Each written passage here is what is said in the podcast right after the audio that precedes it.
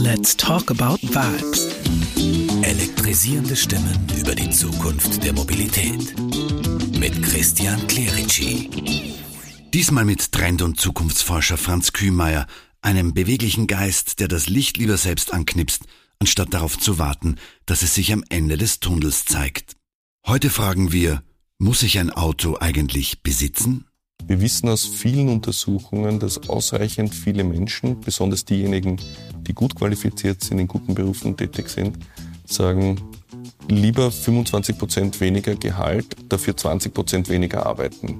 Also einen höheren Verlust sozusagen in Kauf nehmen, um mehr Lebensqualität zu haben. Und ich glaube, dass wir diesen Wertewandel auch bei Gütern erleben.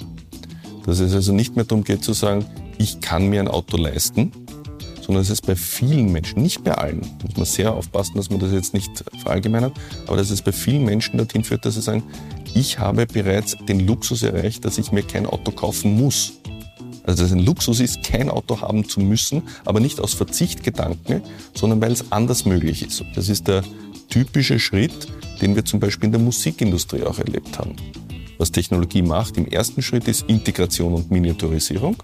Also wir haben früher gehabt eine Stereoanlage, die so groß war wie ein Zimmer. Dann haben wir den Ghetto-Blaster gehabt, dann kam irgendwann der Walkman und heute haben wir alle Medien am Smartphone dabei. Komfortfaktor. Der nächste Schritt ist dann aber viel schwieriger, nämlich das ist der Umstieg von Besitz auf Service. In meiner Zeit war es nicht nur üblich, ein Auto möglichst rasch haben zu wollen, sondern natürlich auch die Musik, den Datenträger zu besitzen. Also wir haben CDs gehabt und Schallplatten gehabt.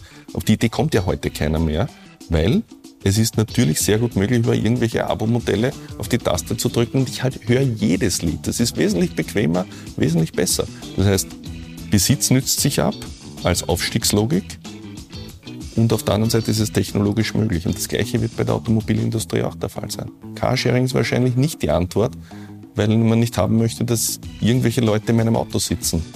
Ja, glaube ich einfach nicht. Ja. Ich glaube, dass das Auto äh, vielleicht auch sowas wie Cocooning darstellt, dass es mein privater Rückzugsraum für manche Situationen ist. Aber das heißt ja trotzdem nicht, dass ich ein Drittel meiner äh, Lebenswirtschaftsleistung investiere in etwas, das, wenn ich das erste Mal den Zündschlüssel drehe, 20 Prozent eines Wertes verloren hat. Das ist ja Unsinn.